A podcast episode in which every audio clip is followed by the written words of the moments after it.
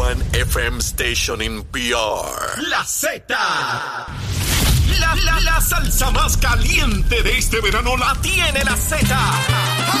Salsa de la buena.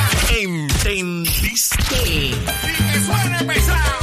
WZMTFM 93.7 San Juan. WZMTFM 93.3 Ponce. Y WIOBFM 97.5 Mayagüez. Saca tu sunblock porque te vas a quemar con esta salsa. La emisora de la salsa número uno de Puerto Rico. Tu, tu emisora nacional de la salsa. Y escúchanos en nuestra aplicación La Música.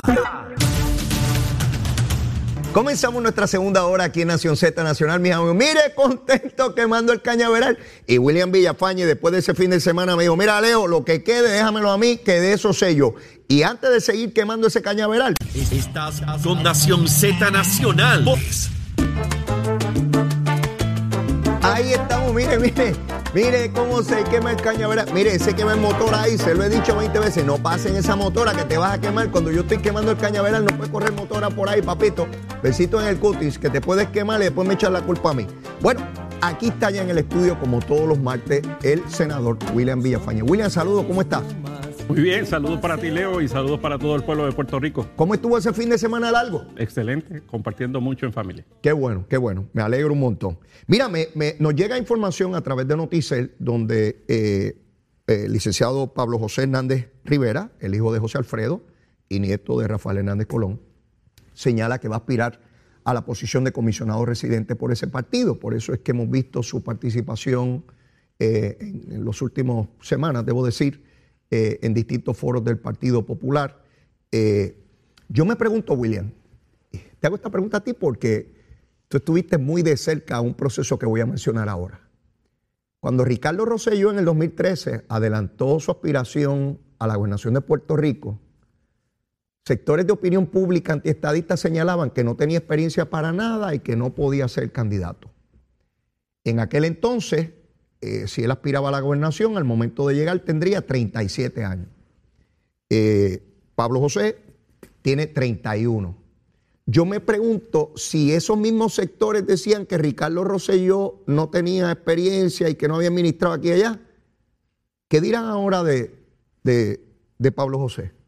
Sí, claro está, ¿verdad? Esto es un, un issue de campaña que sería uno que les revertiría al Partido Popular si esa fuera la, la, ¿verdad? la alternativa de ellos Tengo un para la amigo, te- disculpa que te interrumpa, pero tengo un amigo que me escribe y me dice, Leo, en el Partido Popular están borrando todos los tweets que pusieron y todos los mensajes de Facebook de la falta de experiencia de Ricardo, los están borrando aceleradamente.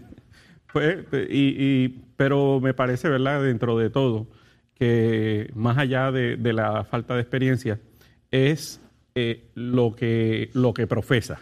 Claro, claro. Eh, lo que profesa es algo retrógrado, eh, me parece que representa todo lo contrario. Representa el pasado, eh, lo, que, lo que Puerto Rico dejó atrás.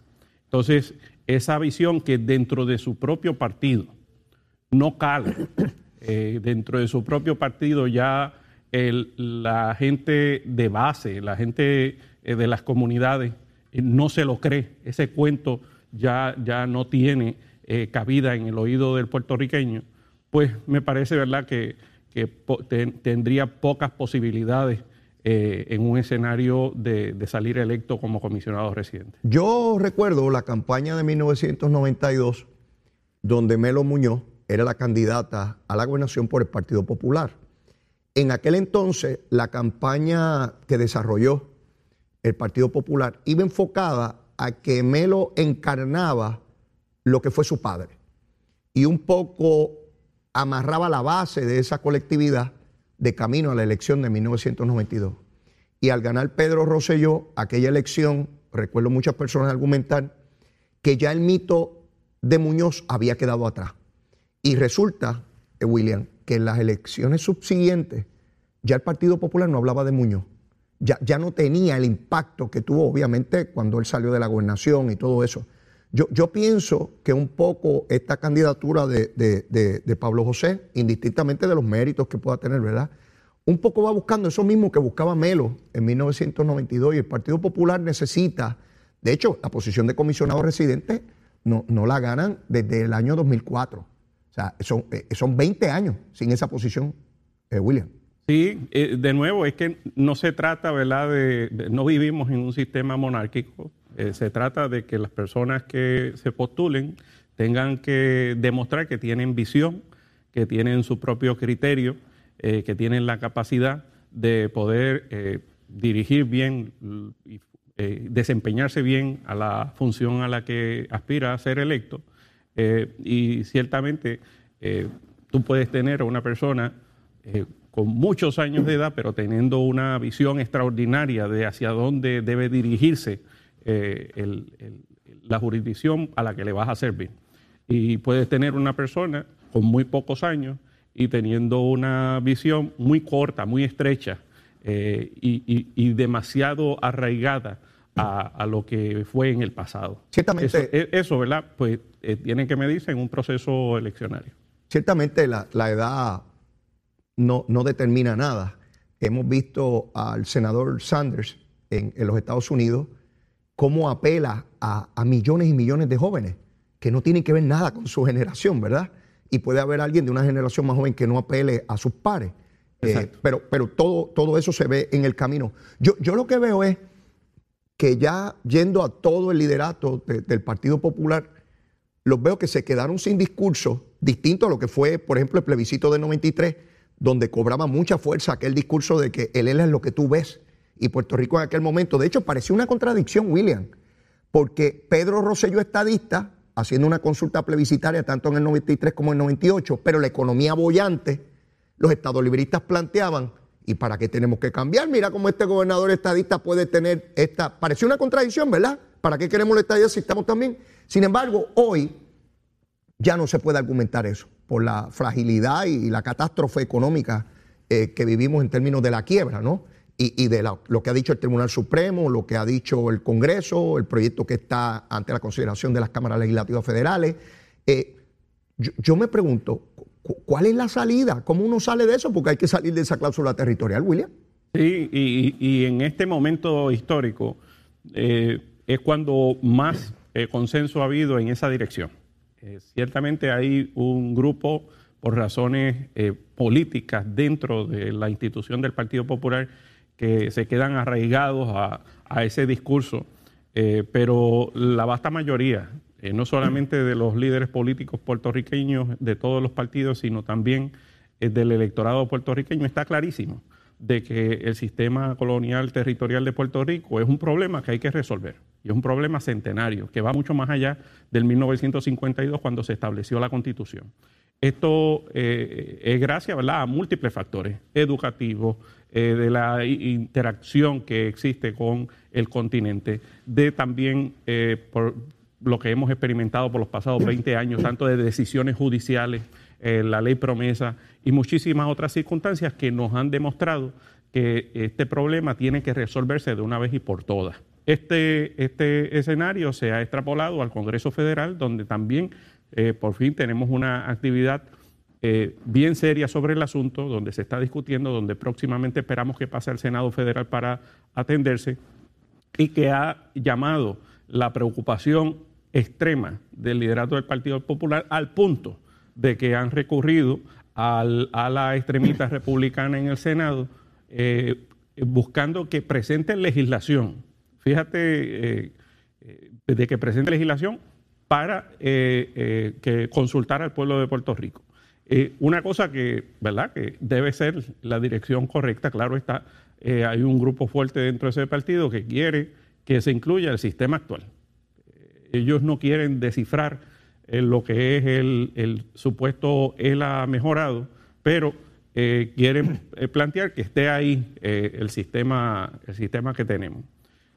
Yo, quiero diferenciar lo, que, lo que se celebró ayer de lo que es el, sistema territorial que nosotros tenemos. Porque es que aquí se le ha dicho al pueblo, se le ha dicho a la gente, de que el ELA es la constitución. Mire, si el ELA es la constitución, en el Puerto Rico Status Act, que fue aprobado en comisión eh, la semana pasada en la Cámara de Representantes Federal, en la sección 304 establece claramente que la constitución de Puerto Rico bajo la estadidad continúa en su vigor. Es decir, que la constitución que ellos llaman que es el Estado Libre Asociado continuaría bajo la estadidad. Lo que pasa es que eh, el ELA es una mera denominación que se le dio dentro de la constitución al gobierno estatal, al gobierno de Puerto Rico.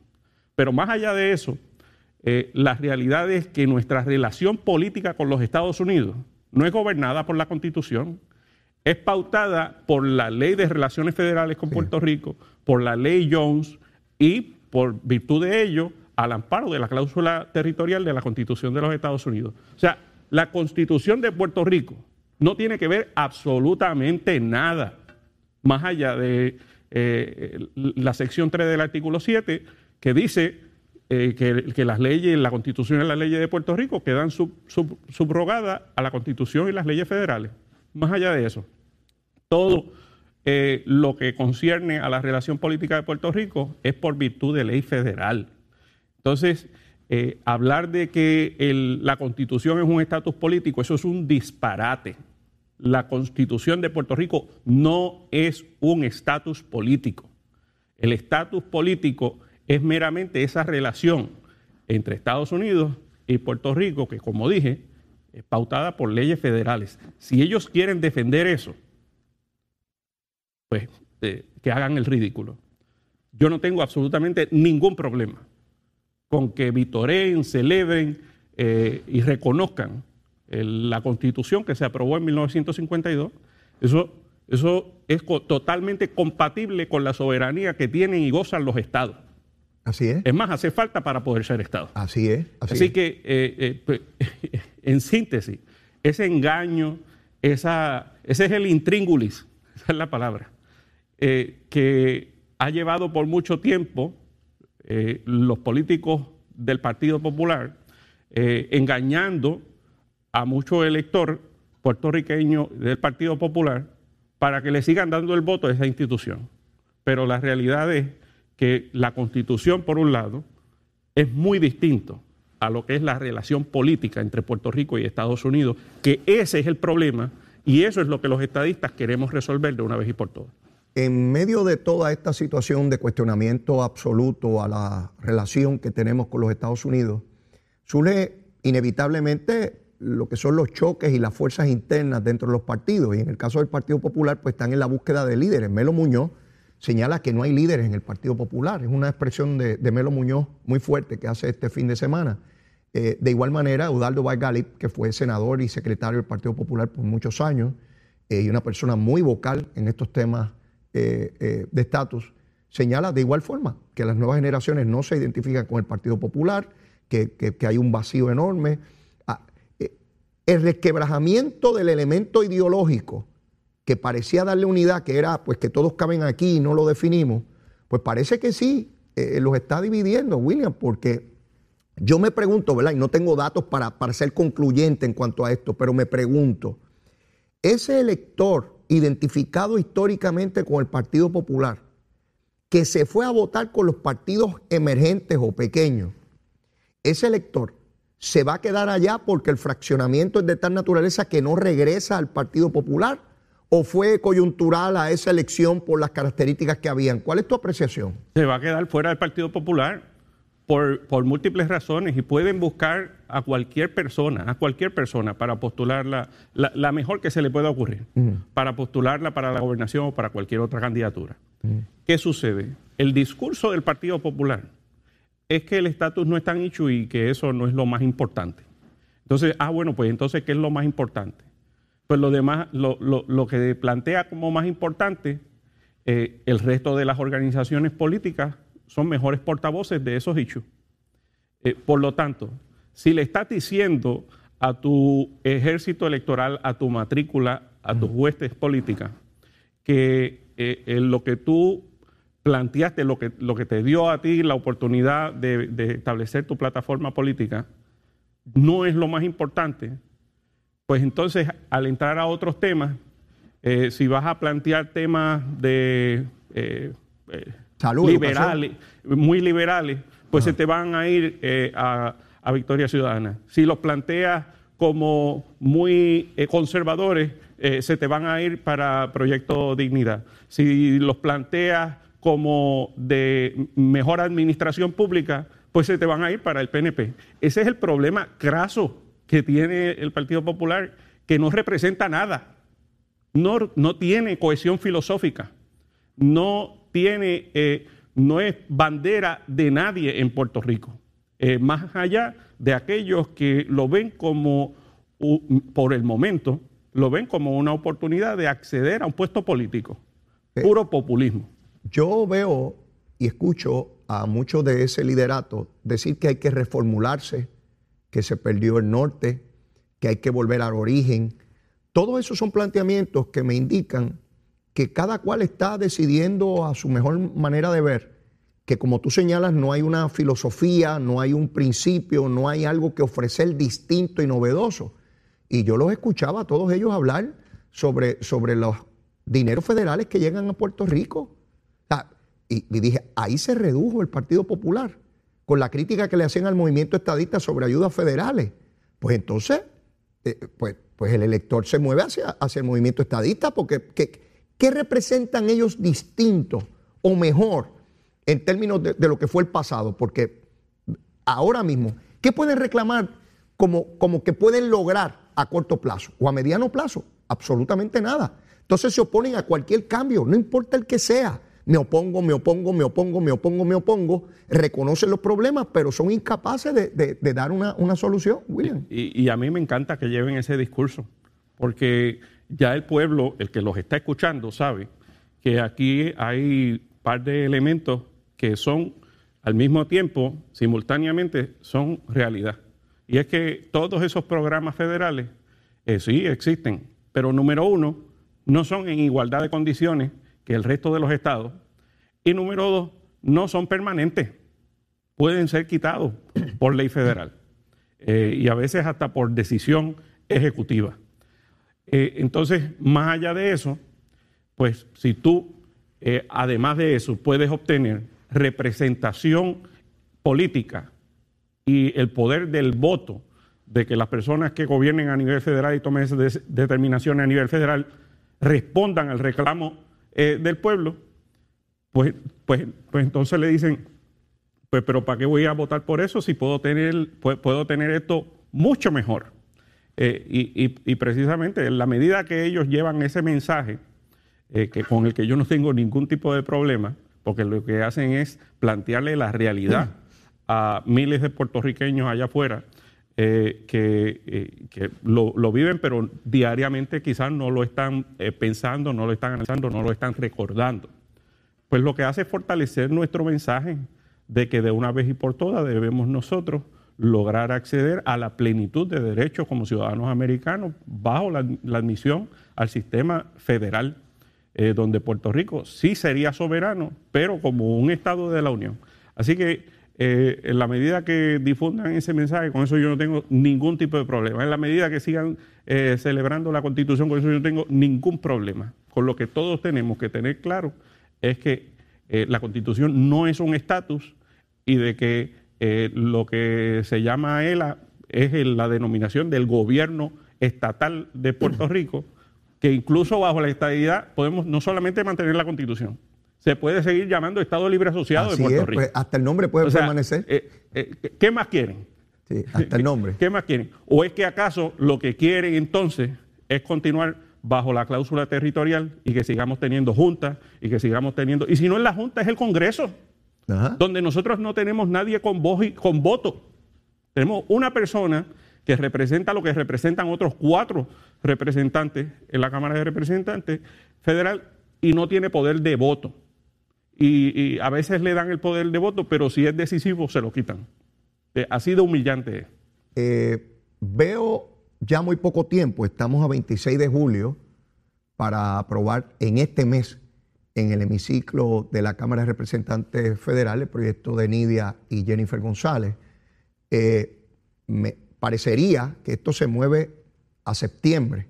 Yo sé que Steny Hoyer ha estado haciendo todo lo que ha podido, pero se tardó mucho el proceso de una radicación final de- de- del proyecto de consenso y ya el tiempo, el tiempo apremia. ¿Tienes alguna expectativa de que sea esta semana?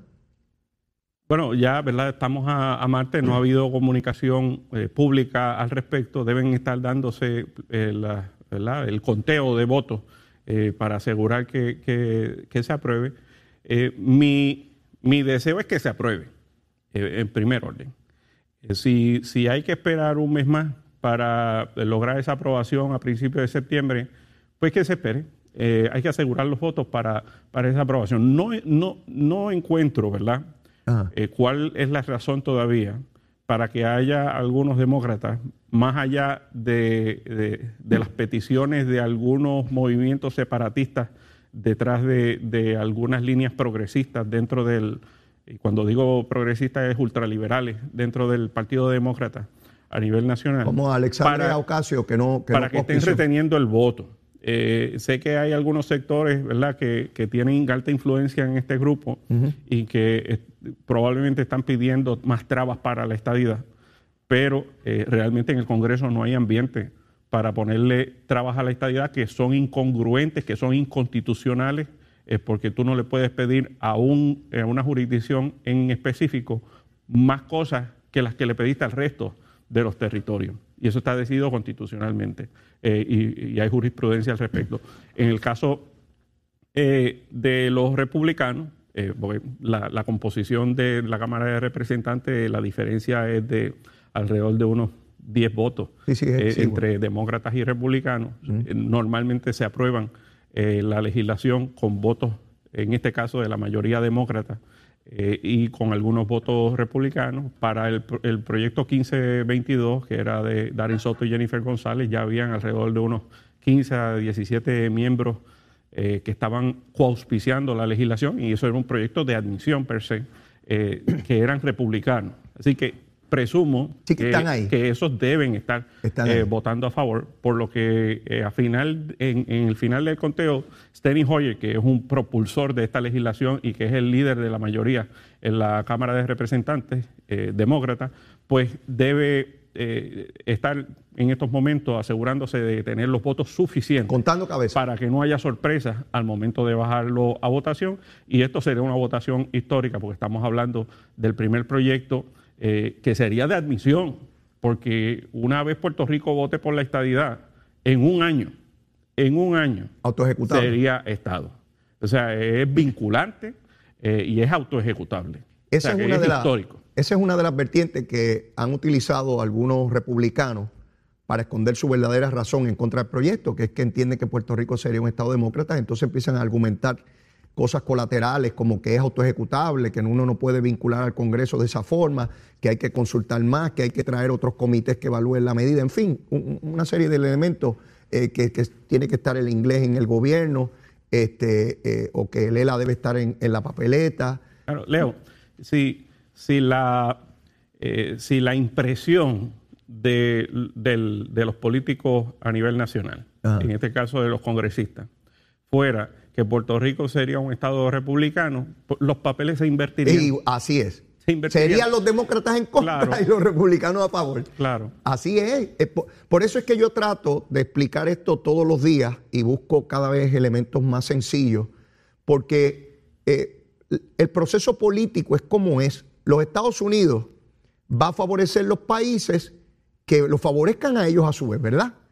y va a echar a un lado aquellos gobiernos de países que están en contra de la política de los Estados Unidos, pero de igual manera hacen los demás países. O sea, uno está en su interés, ese es mi interés. Por, por tanto, yo creo, William, que el mayor reto que enfrenta hoy, distinto a como era hace 30 años, que los retos eran en todas direcciones y grandes, hoy el reto es uno, y no estoy diciendo que sea pequeño, y es cómo tú convences al Partido Republicano que Puerto Rico no es un Estado ni demócrata ni republicano, que irá elección tras elección buscando qué partido político le ofrece más a los puertorriqueños ciudadanos americanos que viven aquí en la isla. Y esa sería la realidad. O sea, eso no es que no es un discurso vano, es que esa sería la realidad. Ahora bien, eh, recordará que en la pasada administración de Donald Trump, él logró eh, proyectar de que Puerto Rico era una jurisdicción altamente demócrata. Así es. Entonces, eso, eso ha tenido un doble efecto. Ha tenido el efecto de retraer a muchos republicanos que no tenía absolutamente ningún problema con que Puerto Rico se, fuera admitido a la Unión, pero ha provocado entonces que eh, dentro del Partido Demócrata un fuerte respaldo entonces a lograr la admisión de Puerto Rico. De hecho, lo plantean, lo plantean hasta como una necesidad para lograr balance político a nivel nacional. Sí, polarizó el asunto y eso lleva a que sencillamente republicanos digan, ¿cómo es un Estado demócrata? Pero tú estás loco. Ahora, lo cierto es lo cierto es que a nivel nacional las encuestas reflejan que el 80% de los demócratas y el 56% eh, de los republicanos respaldan que Puerto Rico sea admitido. Y cuando se dio el huracán que cobró notoriedad la situación catastrófica que tuvimos aquí en Puerto Rico a nivel de los 50 estados, y se hicieron encuestas sobre la realidad política puertorriqueña, la inmensa mayoría del electorado, de la gente de a pie, favorece el que los ciudadanos americanos de Puerto Rico se conviertan en Estado. Pero William, tenemos más temas, más asuntos que discutir. Vamos a la pausa, llévatela, chero. Sin pelos en la lengua. Es esa otra cultura, la cultura de la violencia, donde ver asesinar a alguien es algo muy sencillo. Leo, Leo Díaz, en Nación Z Nacional, por Z93. Y aquí estamos, mis amigos, en nuestra última media hora de programa, compartiendo con el senador William Villafañe. William, llegaron las nueve y media, es hora de hacer nuestra recomendación o tu recomendación de almuerzo. ¿Qué tenemos para hoy? Para variar, unas canoitas de amarillo rellenas de mucha carne molida y mucho queso y con, ensalada verde para no uh. sentirse tan mal. Me encanta los amarillos y la Zulmita hace unas canoas, mi hermano. Con esas canoas yo, mire, eh, eh, eh, el, Amazonas cruzo yo con, con las canoas esas que ella prepara. Carne, carne molidita y queso, mucho queso. Sí mismo. Oh, mire, se le hizo la boca agua, ¿verdad? Esa es la recomendación de William Villafañe hoy. Canoa, carne molida, mucho queso. Mire, eso se consigue en muchos sitios, ¿sabe? Así que ahí la gente escribiéndome. El otro día, eh, yo creo que fue Pichi que mencionó apio.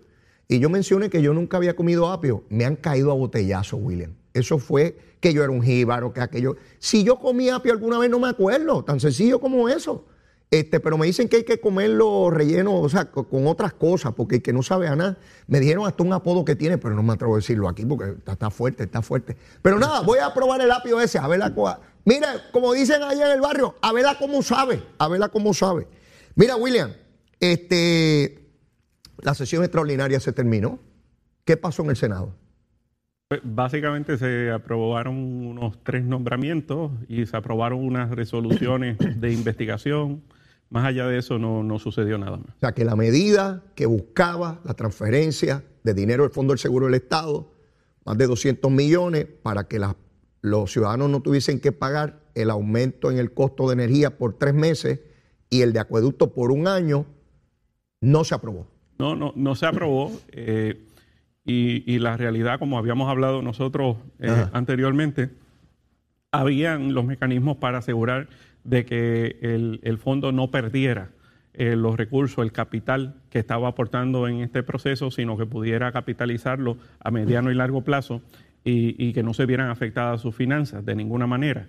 Eh, mientras tanto, ¿verdad? Me, parece que aquí lo que, lo que resultó fue una, eh, algo político, fue, fue, buscar eh, no darle al gobernador un acierto político en cuanto a lograr controlar el alza brutal en, la electricidad y el agua. Esto eh, me parece que juega mal para Puerto Rico. Uno, uno cuando eh, accede a estas posiciones, uno eh, sí busca ¿verdad?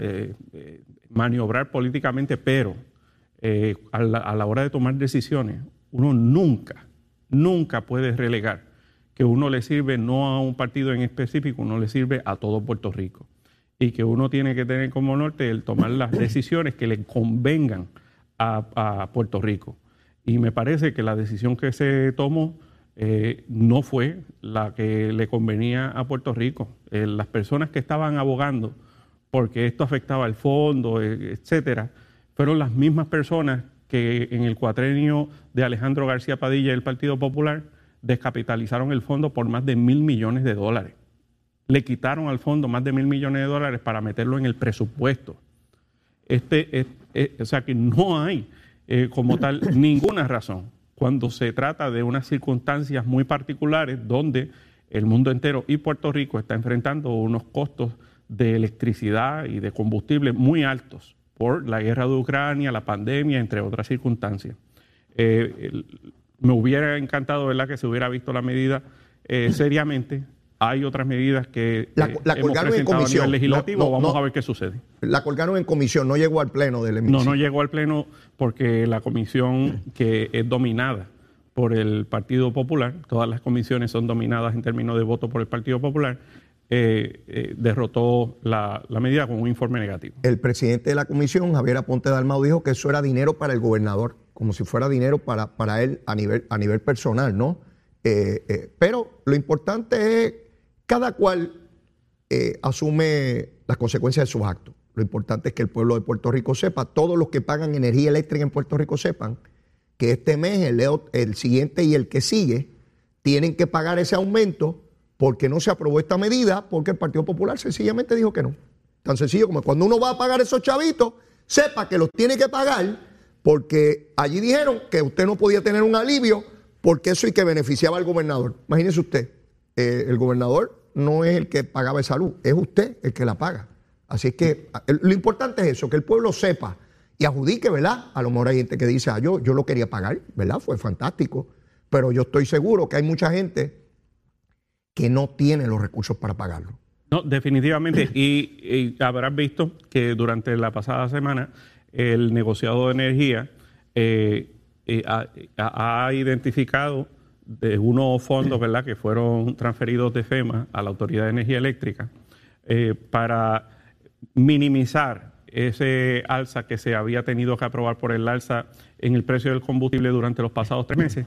Eh, y, una reducción ¿verdad? de lo que ya se había aumentado de un 2.2%. Esto no significa que había dinero en una alcancía o en una caja eh, por ahí. Significa que gracias a la legislación aprobada bajo la pasada administración, eh, esa reforma energética y proveyó y le dio las garras al negociado de energía para poder establecer estos controles. Antes de esa reforma energética, eh, en el caso de la Autoridad de Energía Eléctrica, pues el precio lo ponía según eh, fueran sus gastos y no se identificaban recursos aquí y allá para poder balancear la cosa y minimizar el impacto en el bolsillo del abonado, del cliente. Sin, sin duda tenemos una situación, ¿verdad?, compleja con el combustible, sus costos. Ha venido bajando poco a poco eh, ¿Cuánto más va a bajar? Si va a haber una fluctuación en algún momento, pues no lo sabemos. Y eso va a seguir siendo así hasta que logremos la transformación energética plena, donde eh, los proyectos de energía renovable vayan desarrollándose, vayan conectándose al sistema, vayamos sacando entonces eh, aquellas generatrices que son plenamente dependientes del combustible fósil, en, en este caso del petróleo. Estamos claros en eso, William, pero ya hay un proyecto para Salinas que tan pronto se dijo el lugar donde se va a ubicar, ya la senadora María de Lourdes Santiago dijo que allí no. Sí, claro. entonces, ¿cuándo construimos? ¿Dónde y cómo? Claro.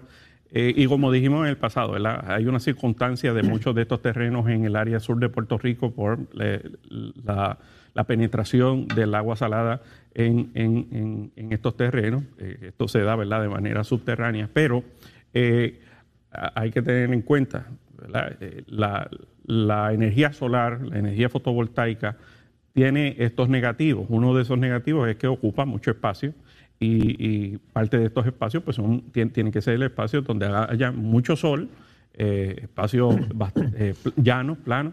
Y, estas circunstancias, pues definitivamente eso es una de, las áreas idóneas para establecerlo.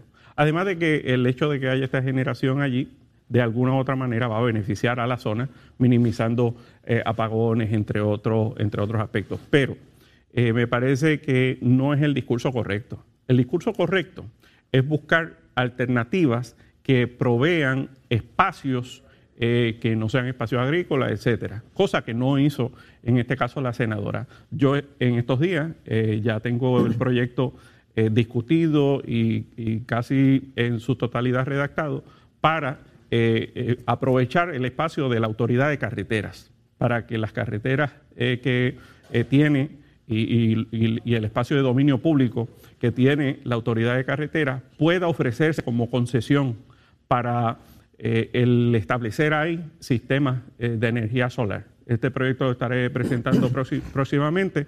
ya lo he consultado con el director ejecutivo de la autoridad de carreteras, con el presidente del negociado de energía, eh, y es algo que ya se ha desarrollado en lugares como Alemania, en Corea. Eh, también en algunas jurisdicciones estatales ya se está vislumbrando esto. De hecho, hay un proyecto a nivel del, Senado Federal eh, buscando incentivar este tipo de desarrollo. A mí me parece una idea fenomenal lo que tú estás planteando. Y a la vez pienso en lo siguiente. Uno mira tanta resolución de investigación que se radica en Cámara y Senado en estos tiempos. Y uno se pregunta cuán inoficioso es eso, para politiquería y que no conducen ni llegan a ningún lugar ni producen legislación alguna.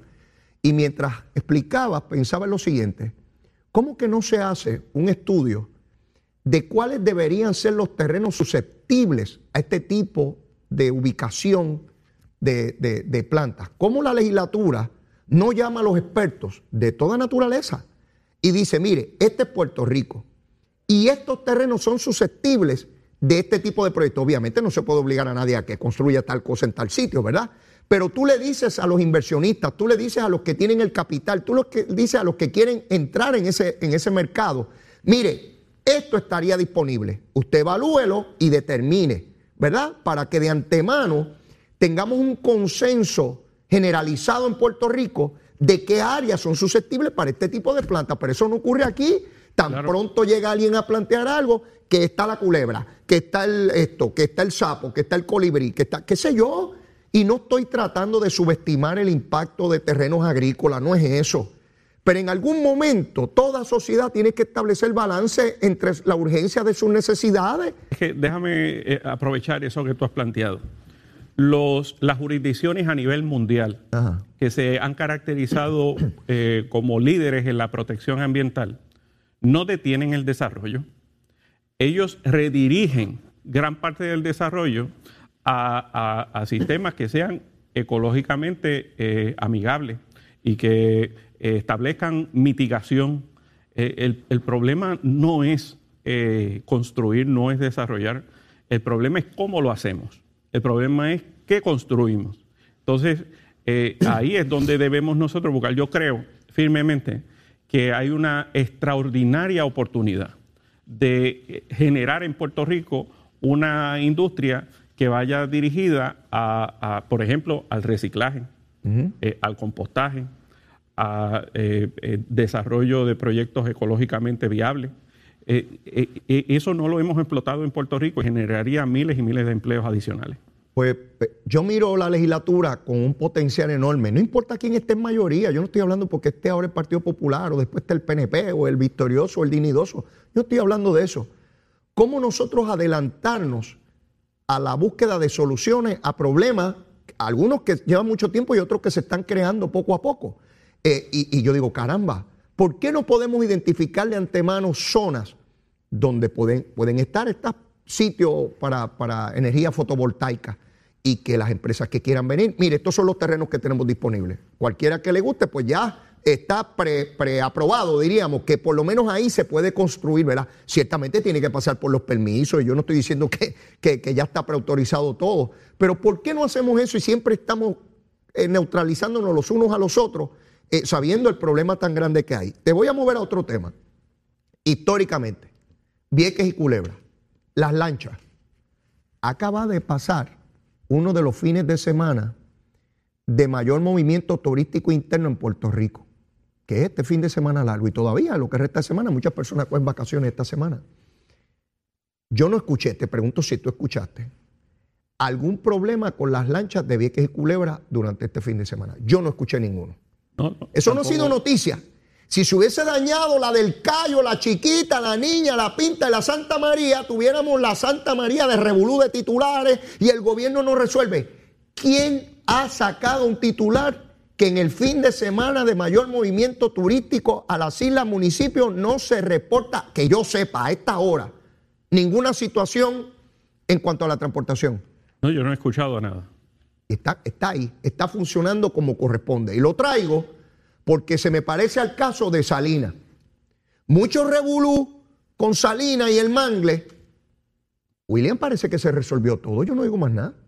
Yo no digo titulares, se acabó Salina, parece que restituyeron todo y volvió el Mangle a su estado original como era hace 50 años. No, no, escucho nada. Pero te digo más, y traigo todo esto para que nuestro público esté al tanto. Porque, ¿verdad? Si no escuchamos cosas, no, no, yo busco, yo busco, actualizo, prendo la unidad eh, eh, averiguativa rápido. Mira, William, antes del paro sobre Luma, aquel fiasco de la semana pasada, yo escuchaba programas de radio y televisión, fulano no tiene luz y fulano no tiene y sutanejo no tiene. Claro que hay gente sin luz. Antes de las 8 de la mañana, te voy a decir, 1724 abonados no tenía, siempre va a haber gente que no tiene. Ahora, cuando tú escuchas todos esos titulares, parece que todo Puerto Rico está pagado. Una vez pasó la marcha o la demostración, no escucho el mismo nivel de estridencia pública. Pues entonces estaban agitando la marcha, este William. Estaban agitándola. Porque es que no hay otra explicación. ¿Por qué traigo todos estos elementos? Porque hay, eh, un eh, esfuerzo concertado por crear esta sensación de que Puerto Rico está en crisis todo el tiempo, William. Sí, y, eh, ah, déjame hacer una distinción. Recordarás que en agosto del año pasado eh, una, hubo una manifestación de, iglesias, de movimientos que pues, buscan plantear sus preocupaciones. Bien, concurrido, inmensa, una actividad inmensa. esa, no, esa es la, la realidad, es que esa es la manifestación más grande que hemos tenido este, en esta administración. Y, en aquella ocasión los medios de comunicación cometieron el grave error de no cubrirla, de no cubrirla. Entonces, ¿qué sucede? Luego de ahí se, se paran eh, cuatro personas en medio de la carretera eh, para hablar que si de Luma, que si de esta otra cosa, que eso, y, y lo proyectan como la gran cosa. Eh, que yo no estoy minimizando el ejercicio de libertad de expresión porque yo creo en eso, claro. sino que, que lo que proyecta y refleja es la esencia de que hay una agenda en contra del estadismo, en contra de lo que son las administraciones del Partido Nuevo Progresista, a la hora de proyectar públicamente los hechos que acontecen en Puerto Rico. ¿Tú has escuchado a alguien en los medios de comunicación hablando de que en Puerto Rico, bajo la administración del Partido Nuevo Progresista, se han creado 200 mil empleos desde el 2017. Y que el nivel de desempleo hoy está más bajo que en décadas. E, que en décadas, y eso yo no lo veo en ningún titular. De 12.4, de 12.4 en enero del 2017 a 6.1 en el pasado mes eh, de, mayo. Eh, eh, ese tipo de cosas no, no, no se comenta en los medios de comunicación pero es por una agenda política. ¿Tú sabes lo que son 200 mil nuevos empleos? Y, ese nivel de desempleo en el punto más bajo. Ah, y si alguien lo toca, empieza a cuestionarte las estadísticas. Estadísticas que están validadas incluso por el gobierno federal, ¿verdad? Hay que recordárselo, porque tan pronto tú le mencionas al gobierno federal, entonces baja eh, el volumen del radio, ¿ves? Eh, pero te lo traigo porque para mí es demasiado importante este, este asunto de, cómo llega la información al, pueblo de Puerto Rico. Ahora yo lo veo mucho más claro que cuando era legislador. Pues porque cuando uno es legislador está emocionalmente vinculado a la toma de decisiones gubernamentales, ¿verdad? Y es parte de lo que uno hace. Pero ahora yo estoy afuera, yo no, yo no soy del gobierno. Y, puedo tener críticas a cosas que se hacen o, avalarlas. Y puedo ver desde afuera quién está sencillamente eh, eh, reportando lo que hay con los cuestionamientos de rigor, porque a los gobiernos hay que cuestionarlo, yo no estoy diciendo que no, y quienes exacerban y crean discursos de odio eh, en términos de lo que ocurre, y un mejor ejemplo es que ese que tú acabas de dar, ninguno, esa marcha de grupos religiosos inmensísima, y aquí eso no se cubrió, a menos que tú te metieras a las redes sociales y no podías ver lo que ocurrió allí, y sin embargo pueden venir tres personas y pararse en un expreso, lo cierran y parece que es todo Puerto Rico. ¿verdad? Todo Puerto Rico está ahí. Mira, veo que el Departamento de Educación está haciendo esfuerzos por reclutar maestros jubilados. No sé por dónde va eso eh, y no sé la cantidad que hacen falta. El secretario dice que está todo bajo control, pero quisiera tener más información sobre ese particular porque me encantaría saber ¿qué por ciento de maestros se necesitan que se van a reclutar de maestros eh, jubilados? Y me encantaría saber el perfil de ese maestro jubilado que vuelve al sistema. Eh, a ver si es por, cuestiones económicas, si es por vocación, eh, qué cosas lo, mueve. Para mí eso es bien importante en un sistema escolar que, ¿verdad? Tenemos tanto, que dependemos tanto de él, vamos, para educar a, nuestra población. ¿Se ha discutido algo de eso en el Senado, este William?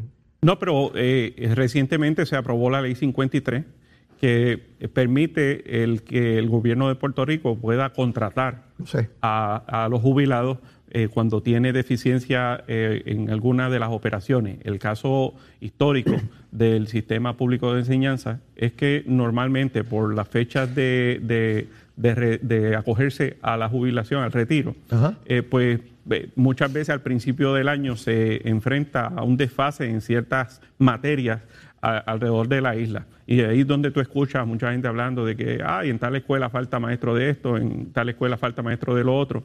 Claro, hay un aumento, el, el aumento de mil dólares que acaban de recibir los, los maestros, el magisterio, están motivando también a, muchos que tienen la preparación, pero pues habían conseguido otro, otros empleos, ¿verdad? Por, porque ganaban más, pues ahora están eh, bien motivados a, entrar al sistema. Ahora, esto de la recontra...